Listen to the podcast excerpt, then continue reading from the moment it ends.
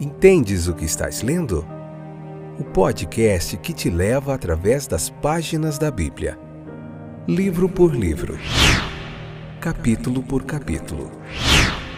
Uma exposição bíblica emocionante. Aperte os cintos e embarque comigo nesta viagem.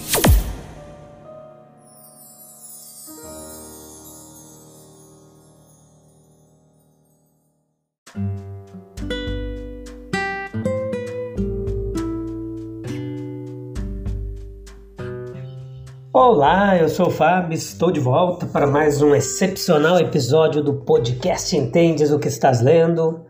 É, particularmente hoje, nós estamos no último episódio do capítulo 9. Hoje vamos ver capítulo 9 de, do Evangelho de Marcos. Hoje nós vamos ver a parte 5, capítulo 9, parte 5, episódio de número 478, sexta temporada. Estamos vendo o Evangelho de Marcos, capítulo por capítulo tem sido uma jornada fantástica. Hoje nós vamos falar bastante sobre a bondade cristã, o que, que a Bíblia nos ensina sobre isso aqui no capítulo, tá? Você pode ler o capítulo 9, depois vir para cá, ouvir os cinco episódios que a gente tem aqui, explicando detalhes por detalhes de cada passagem aqui do capítulo deste evangelho, tá bom? Às vezes a gente faz um paralelo com os outros evangelhos, onde tem as mesmas histórias contadas por outros evangelistas que tem às vezes um complemento maior melhor, enfim. Muita teologia bíblica aqui para você de forma gratuita, um toque aí no seu celular disponível para você aprender mais do texto bíblico. Então veja o dever da bondade cristã. Ele é afirmado em toda a Escritura. Né? É, sob a antiga aliança, no Antigo Testamento, a bem-aventurança daquele que considera os pobres, ela foi exemplificada na experiência de Jó, da, da viúva de Serepta e de muitas outras pessoas, outras histórias. Quando chega aqui no Novo Testamento, este dever para com os pobres ele fica ainda mais claro, ainda mais explícito no Novo Testamento. E isso é digno de nota, porque os próprios discípulos do nosso Senhor eram pobres, pessoas simples, de modo que nenhum deles poderia dar-te sua superabundância. E até do próprio Senhor Jesus isso era verdade. Embora ele tantas vezes mostrasse que era mais abençoado dar do que receber. Com base nesse princípio, a igreja ela agiu, ela estabeleceu algumas diretrizes. É, no comecinho ali em Atos, a gente vê que espontaneamente Barnabé vendeu sua propriedade para ajudar aqueles que estavam em dificuldades especiais, porque foram expulsos do comércio, do lar, e seu exemplo foi contagiante na igreja primitiva. Não foi aprovada nenhuma lei para que os cristãos fizessem isso. Era certo e bom quando os cristãos, movidos pela bondade e compaixão de seus pobres irmãos perseguidos, distribuíam conforme cada homem precisava. A espontaneidade, ela dá valor a tais atos. Aquele que assim der, mesmo que seja apenas um copo de água fria, não perderá a sua recompensa, o que diz a Bíblia. Todos os menos favorecidos do que nós têm direito. Não necessariamente ao nosso dinheiro, mas à nossa ajuda e simpatia de alguma forma. Quando surge uma oportunidade de serviço, em nome de Cristo. Nenhum seguidor de Cristo ele pode ser como o homem rico, que daria esmola para ser visto pelo homem, mas deixaria o pobre Lázaro morrer em seu portão. Lutando por migalhas com os cachorros, devemos fazer o bem a todos os homens, mas especialmente aos da família da fé. Cristo morreu por todos, em seu nome devemos procurar ajudá-los, mesmo que seja apenas um copo de água fria. Veja que tudo que temos é de Deus, meus queridos. A sua providência, ela nos faz, nos fez diferentes. Nosso nascimento, nossas posses, nossa educação, nossas capacidades naturais, não são de forma alguma o resultado de, de nossa própria criação ou de nossa escolha, não, somente em partes. Aquele que nos deu isso exige que os usemos em parte para promover a paz e o conforto daqueles de quem seu filho morreu. De graça recebestes, de graça dai. Quando o nosso copo ele transborda, não são para nós, mas para os outros. Quando nossa colheita é feita, deve-se abrir espaço tanto para os respingadores quanto para os ceifeiros. Era o que ensinava a lei. O desperdício é contra a lei de Deus. O oxigênio que respiramos de nossos pulmões vem de Deus. A chuva que cai tão generosamente vem de Deus. É, é mesmo um copo de água fria será recompensado. Por mais que sejam desprezados pelos homens ou negligenciados no mundo, eles são queridos por Deus, próximos ao coração do Salvador enquanto anjos do mais alto escalão são comissionados para protegê-los. O pecado de ofender um desses pequeninos é grande em proporção ao amor de Cristo por eles. Meus queridos, quão cuidadosamente os homens precisam e devem ser e quão cautelosos para não colocar uma pedra de tropeço no caminho dos pequeninos.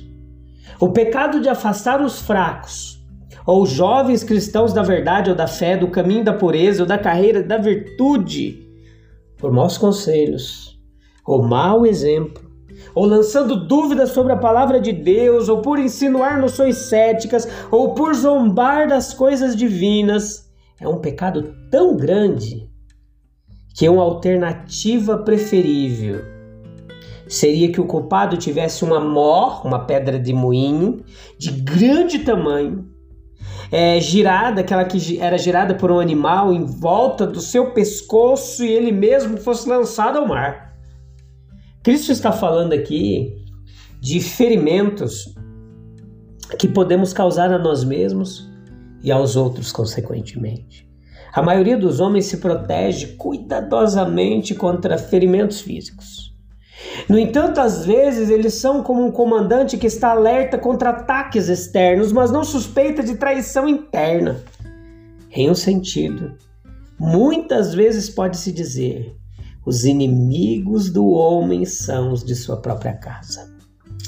Do coração procedem os maus pensamentos.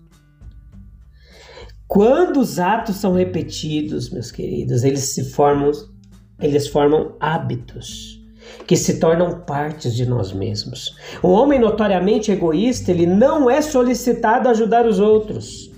Um temperamento apaixonado ou suspeito, ele torna-se considerado uma peculiaridade pessoal. No entanto, embora pareça uma parte de nós mesmos, Deus diz: corte-o e lance-o fora. Nós, naturalmente, evitamos o método severo indicado aqui no texto. Quem não sofreu uma agonia de dor em vez de recorrer ao cirurgião ou ao dentista, embora deva finalmente chegar a isso, nada menos que a amputação do mau hábito salvará a vida da alma. Alguns estão satisfeitos por terem confessado, recebido absolvição e feito penitência por ordem de um sacerdote humano. Tudo que o homem semear, isso também se fará. Agora, se nós virmos uma deformidade em uma criança que estragará sua beleza por toda a vida, se houver uma fraqueza moral ou um mau hábito que deforma a beleza espiritual, o tratamento deve ser igualmente radical. Quando a traça está na roupa, a dona de casa cuidadosa não deixa algumas e corre o risco. O tratamento é severo, sem dúvida. Mas Cristo não veio, mas Cristo não veio para nos guiar no caminho da facilidade, mas da abnegação. Ele sabia que não era indolor cortar a mão ou o pé e arrancar o olho, mas ele declarou que era melhor sofrer o que era representado por isso do que o homem fosse lançado no inferno. Cristo morreu para aniquilar o pecado pelo sacrifício de si mesmo, e em seu nome somos chamados a crucificar o mundo com suas afeições e concupiscências. Que ansiedade não seria aliviada e que alegria transmitida aos amigos cristãos se pelo poder transformador do Espírito de Deus você fosse liberto do mal. Além disso, ao adiar o arrependimento, você pode estar fazendo com que outros também tropecem. Há uma palavra nessa passagem sobre crianças, pequeninos, jovens que podem ser influenciados por você para o mal. Se você rir de impressões sérias, zombar de outro como santo, desencorajar a seriedade e levar a maldade ou a culpa, tome cuidado. Pois seria melhor que uma pedra de moinho fosse pendurada em seu pescoço do que tal crime o amaldiçoasse. Os pais, especialmente, podem afastar seus filhos do mal e incentivá-los a fazer o bem se eles procurarem fazê-lo em oração. Ao permitir literatura cética ou imoral, eles podem promover uma vida de pecado. Ainda mais poder eles têm pelo exemplo, influência pessoal. Cristo era o Rei da verdade. Ele nunca enganou, deturpou ou exagerou. Pondere, portanto, suas palavras solenes. É melhor para ti entrar na vida mutilado, etc. Essa não é uma descrição literal do inferno, não. É uma alusão a Isaías capítulo 66, versículo 24, onde o profeta descreve apóstatas de Jeová deitados fora da cidade santa, no vale de Inom, onde o lixo foi lançado e o verme da corrupção não morreu e os fogos da destruição não foram extintos. Isso foi usado como emblema de destruição eterna da presença do Senhor. Por mais figurativa que seja a linguagem aqui, ela é sinistra e nos adverte contra os terrores incalculáveis que aguardam o impenitente. A retribuição que segue o pecado não arrependido. Um homem ele pode escapar das consequências do pecado aqui, mas a punição o encontrará no julgamento final. Verdade que Deus é misericordioso, mas quando um homem à beira-mar desconsidera o aviso e a maré sobe, seus gritos e orações serão inúteis e logo seu corpo morto será arremessado como inútil abandonado desafiou a lei impiedosa da natureza. Coloque-se em harmonia com essa lei e ela trará bênção. Oponha-se a ela e ela trará destruição. O incrível sacrifício de Cristo ele só é explicado ele só é explicável na teoria que o pecado tem efeitos além daqueles que são visíveis aqui. Como escaparemos se negligenciarmos tão grande salvação.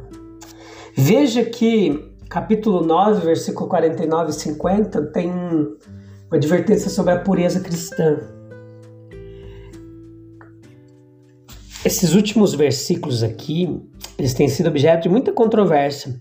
São obscuros, difíceis, mas o contexto ele é de grande ajuda em uma interpretação uniforme do termo salgado na primeira e segunda cláusula do versículo 50 fará muito para remover os obstáculos na maneira de interpretá-los junto. Vamos lá, concluir aqui para a gente terminar esse episódio desse capítulo. Veja que toda a ênfase da passagem é, portanto, a favor da purificação cristã.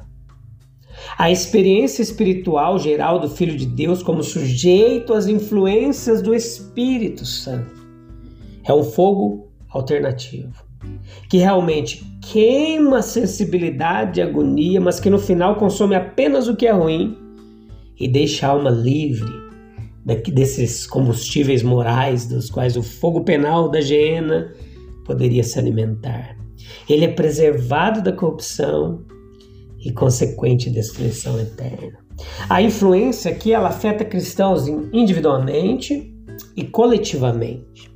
Em certo sentido, é o espírito do sacrifício de Cristo comunicado ao deles. Como era uma lei do Código Levítico que todo sacrifício deveria ser salgado com sal, Também há uma lei da vida espiritual cumprida através do espírito de auto-sacrifício, comunicada ao ato particular e ao objeto do sacrifício. Isso se aplica a todo o resultado e expressão da vida espiritual dos filhos de Deus, seu pensamento, palavra, ação, bem como seus dons para a causa de Cristo. Vós sois o sal da terra. Uma bênção, indireta e incompleta, mas ainda positiva para o mundo dos que estão longe de Deus. Para isso, meus queridos, são necessárias constantes renovações da graça divina, de uma fonte independente de nós mesmos. Vigilância, oração e auto-sacrifício incessante no Espírito de Cristo. E assim a gente finaliza aqui esse capítulo 9. Olha, você tem que ver todos os episódios, tem muita lição interessantíssima para você aprender aqui do texto bíblico. Eu volto em breve para a gente meditar no capítulo 10 do livro de Marcos, tá bom? Espero que vocês fiquem bem e a gente se encontra no próximo episódio, se Deus quiser. Um abraço, até breve, Deus abençoe. Tchau, tchau.